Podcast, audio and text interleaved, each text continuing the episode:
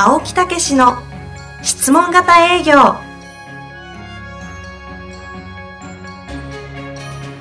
営業それは商売の原点。トヨタ大阪ガス生協などの営業マンも実践。2万人を超える営業支援を行った青木武氏が営業の真髄を語り尽くします。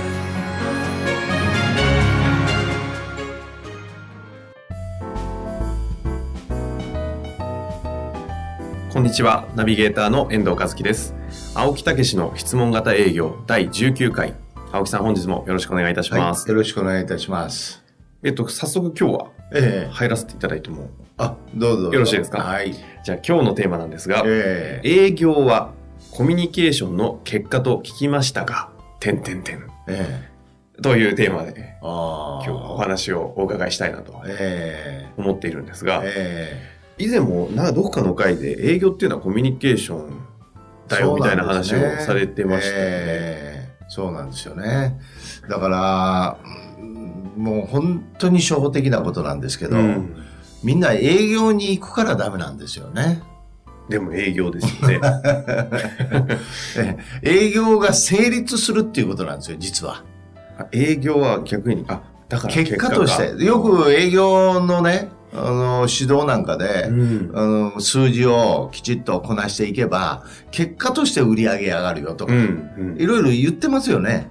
何人の人にアプローチしたら何人プレゼンテーションになって、うんそしてそれによって何人の人が契約になるとかね。ええデータと同じように。だから、その結果、行動の結果営業数字は上がるんだとか、よく言うじゃないですか。はいはい。言葉としてはよく。言葉としてはよく言うんですよ。聞きますよねええ。ところが、その、まあ言えばその結果、結果である、うん。面会自身もそうなんですよ。おー。えあ、その面会、商談とかそうそうそう場で場のことですか？えお客様とのコミュニケーションによってお客様のニーズとか欲求が引き出て、はい。そしてそれにえー私どもの仕事、えー商品が役立つと、ええ。ええ。いう結果として商品が購入いただけると、ええ。いうことですよね。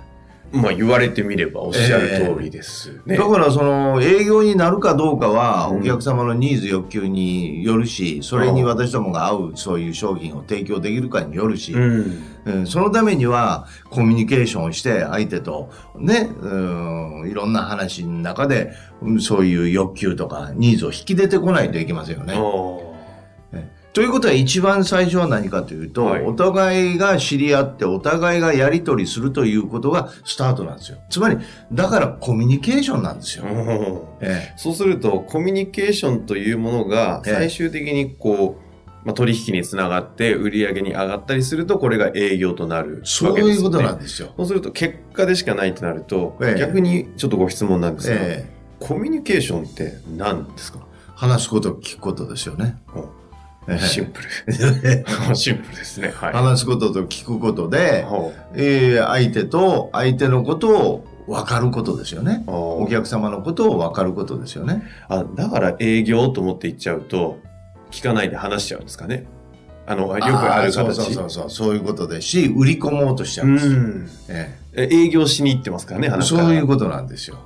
ええおそれともう一つ営業マンの立場からいくとですね、ーはい。営業しに行こうというふうに思っちゃうと、はい。とにかく最終的な結論を求めすぎるんうですよ。ん。売ろうとか、いや、まあ、買ってもらおうとか。そりゃそうじゃないですかぐらいの、こう、今一瞬気持ちになりましたけど、そうそういうことですよね、うんええだからそういう意味ではですね、あの、それは段階、階段とかね、はい段階の結果として、今言うニーズが欲求が出てきて商品の提案がしてうん買っていただけるんですから。うん、うん。だからその入り口はですね、ええ。お互いの、まず滑らかにコミュニケーションができることじゃないですか。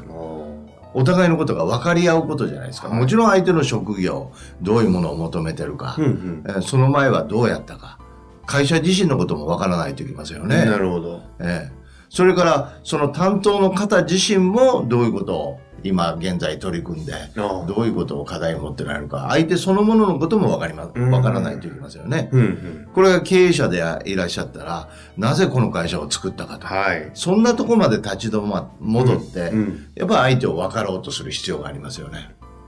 もうおっしゃる通りでございますというような 感じですが、ええそうですね。そういうことなんですよ。だからな、どういうふうに思えばいいかというと、コミュニケーションに行こうと思えばいいんですよ。そういう感覚ですか？そういうことですね。へええ。それがええできない方々っていうのは何なんですかね？とは言っても、ね、今散々パラ世の中にはコミュニケーションだみたいなことはい頭では知ってる人いると思うんですよ。うん多く。けどなぜかこう行くと営業しちゃうみたいな。何なんですかね？うーん。逆にどう教えられてるんですか？そういう方々に対しては。だからやっぱり、まずそのね、えー相手の状況を聞かせていただいて、うん、そしてそういうことからスタートして、その私どもの何度も言いますけど、うんえー商品がお役に立つためには欲求ニーズがいるんだと。うんうん、そのことを聞かせてもらえという教育がないんですよ。はあ。ええたまたま昨日、私、群馬の方で、ええー仕事で、はいえー同行営業をしてたんですねえ。。うんうん、そしてその同行営業でいろいろ、まあ私もまた今回ロープレをしてみて、出ました。ね。やってみたうりしましたけど、の。帰りし、やっぱり営業マンが言ってましたよね。はい。結局現状を聞くことが一番大事なんですねって。その通りって。ええそういうことなんですよ。現状相手のことを一生懸命聞かせてもらうとお客様自身もいろんなことを思い出して、うん。自分がどういうことを解決していかないといけないかとかいうことも分かるしね。なるほど。こっち側もよく分かるんですよ、はい。ええ。お互いにそういうことを共有できるようになるわけですよ。あその上で商品の提案とかサービスの提案に入ってきますよ、あ。なるほど。ええ。そうするとすごく喜んでいただきますよね、うん。え。うん。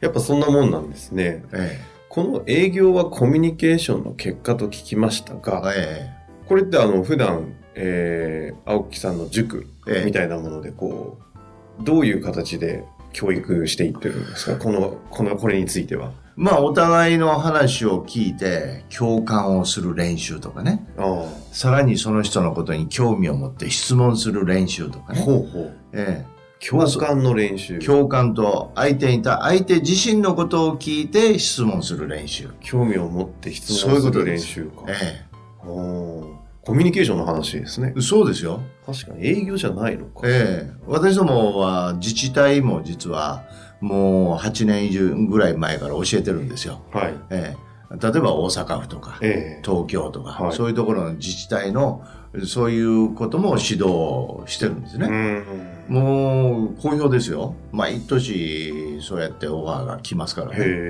それは何かというと上司と部下です。そのコミュニケーション法。やっぱそういう依頼も来ちゃうんええねそうです。その分野もあるんですよ。すよねだからそれは言葉で言うとコーチングっていうことになるわけですけど、部下のことをいかに状況を引き出してアドバイスをして成長させていくかというね。うんうんええこれ非常にやっぱり好評ですよね。へえ。えあの、私のちょっとお付き合いある方で、ええ境目研究をしてる、あの、こう変わった方、まあ非常に優秀な、え境目。はい、方がいらっしゃるんですけど、あえてちょっとこれを聞いてみたいなと思ったんですが、営業とコミュニケーションの境目って何かあるんですか？営業とコミュニケーションの境目。境なのかわかんなういですが。ん営業とコミュニケーションの境目っていうのはですね、やっぱりそこからか、えーえーコミュニケーションから営業に変わっていくっていう瞬間ですよね。あ、ってことは、なるほどな、あるわけですね、ここに。ええそれはね、やっぱりお互いのことが分かって、はいそしてやっぱり仕事で行ってるわけですから、ええ相手の状況がいろいろ分かりますよね。うんうんええ、そして困ってることとか、あるいは欲求、それからニーズ、はいそういうことが引き出されてきますよね。ほうほうほうええ、ここまではコミュニケーション？そうですね、あコミュニケーションですね。その中で、あ、そういうことであれば私どものね、商品サービスがはあお役に立つなとか。いうことが一つ。はい。あその前にですね、うん。あ、こういうふうに困ってられる、こういうことを望んでられるんやったら、なんとかお役に立ちたいなと思うことなんですよ。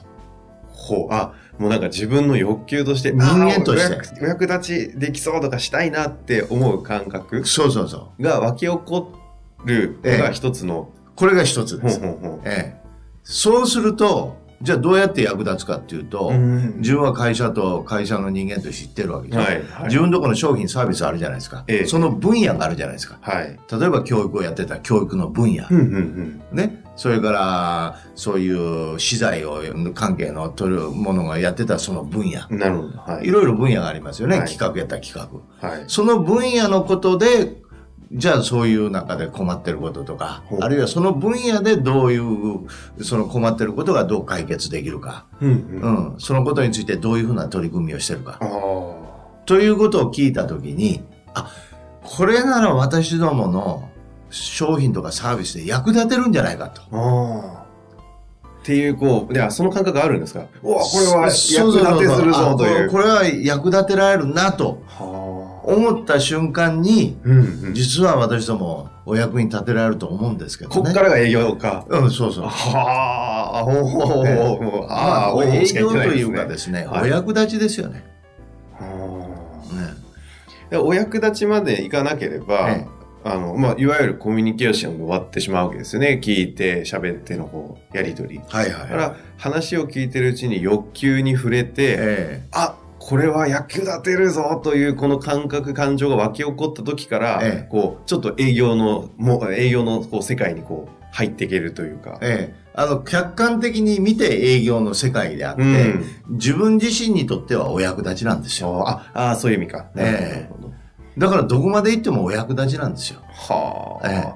今ちょっとだけですね、ええ。あのお役立ちの感覚ええ。がなんかこう伝わった気がするんですけど、ええお役立ちあお役立ちできますよはいじゃあこの商品がとかいうことではなくて、えこうなんかこううお役立てそうだぞえみたいなそうそうそう、湧き上がってくる。はあ、それ大事ですえねえ。こういうのをね、はい、純粋な動機って言うんですよ。ああ、なるここなんですよ、ポイントは。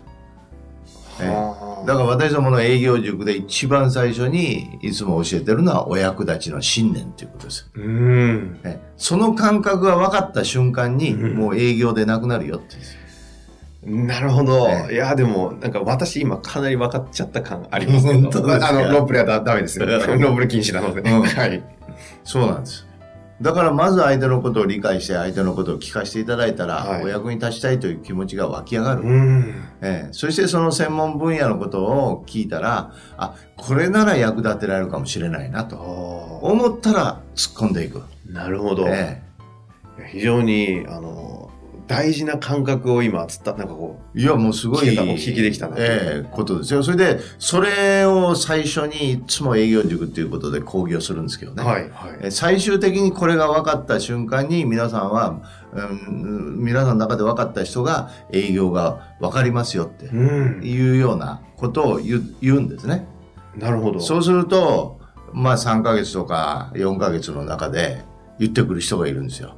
なんて言うんですか？青木先生分かりました。うんああ、その感覚ね。その感覚を掴んだんですよ。だって純粋な動機から湧き起こる、その、役立ちたいっていう感覚を知ったりこう分かってしまったら、それを得るためには、現状を聞いて、ええちゃんと欲求を聞いて、再確認してってってことをしないと、ええその感情や湧き上がらないことを知ってしまうから、聞きたいですよね。えそういうことです。で、思わず、いなんか質問しまくっちゃうみたいな。そうそうそう。だから動機を得るた動機が得れなければもう変えるんですよ。あえー非常に私は面白い話をお聞きしておりで、若干興奮気味ですえが。あそうですか。はい。えあの、最後に何か、あの、ありますでしょうか？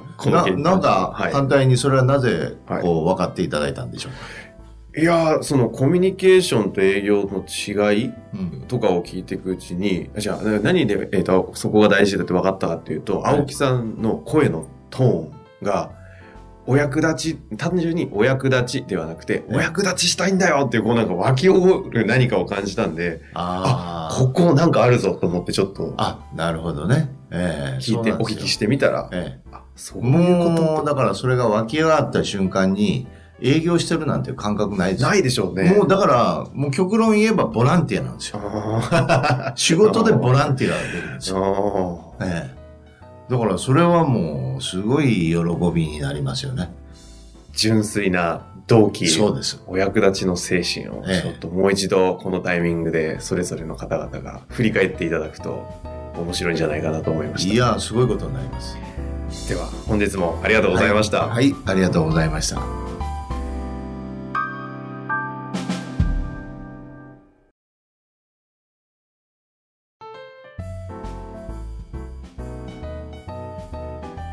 遠藤和樹です番組では青木武への質問をお待ちしておりますウェブサイト質問型営業のホームページの右サイドにあるポッドキャストのバナーからアクセスいただきお申し込みくださいホームページは質問型営業で検索するか URL www.s-mbc.jp でご覧いただけます。それではまた次回お会いしましょう。